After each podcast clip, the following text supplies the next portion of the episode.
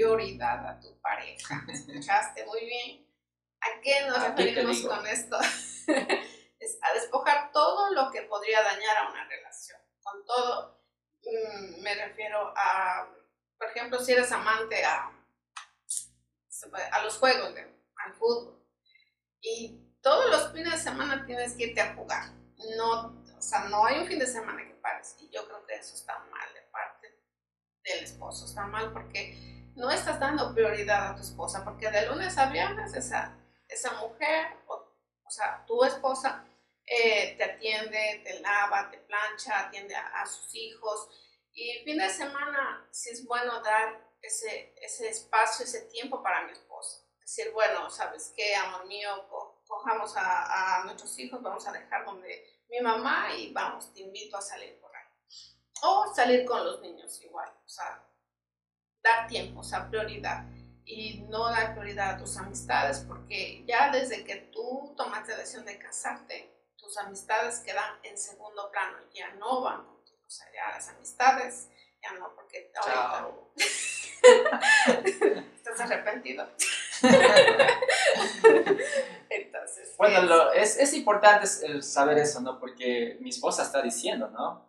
Y ella lo que está percibiendo. Ella cuando se unió a mí muchas cosas. Dejó sus amistades en segundo plano no es que dejó así ya, chao, nos vemos, no, o sea, eh, y puso prioridad. ¿sí? o sea, ya no, ya no estamos con que, mira, sale, vamos acá, no, es que yo ya tengo, o sea, no tampoco digo que dejes a tus amistades y ya te pierdas del mundo y estés solo con tus cosas, no, no.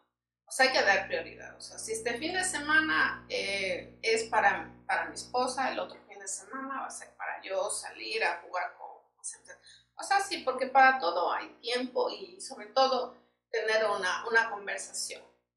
pero si solo es el yo, el yo, yo creo que, o sea, se va a perder esa relación. Así es, despejar todo lo que podría dañar a una relación. Y es mucho más, es equitativo. Decirle a mi esposa, si no te gusta esto, bueno, yo lo dejo.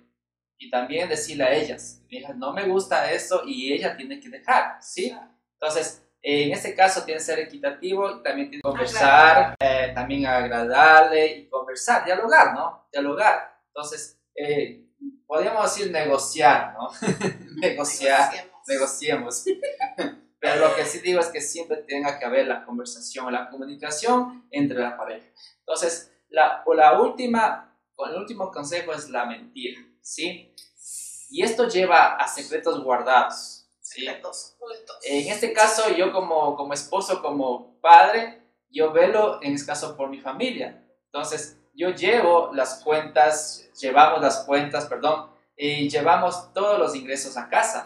Pero yo no voy a, yo no voy a, por, por caprichos, yo no voy a, ocultarle algo a mi esposa de algo que a mí me gustó comprar o algo que quise adquirir, sino compartir con ella, eh, conversar con ella. ¿Qué te parece? Si, eh, esposa mía, ¿qué te parece si hacemos este negocio? Esposa mía, ¿qué te parece si es que compramos esto? Eh, y, este otro, ¿no? Claro, Entonces, conversar. Conversar. él cuando quiere comprar algo, es así, sí me consulta. Dice, mira, ve, eh, estoy queriendo comprar esto o voy a hacer esto. O sea, bueno, digo, ok, bien, hazlo. O sea, nunca le he dicho no.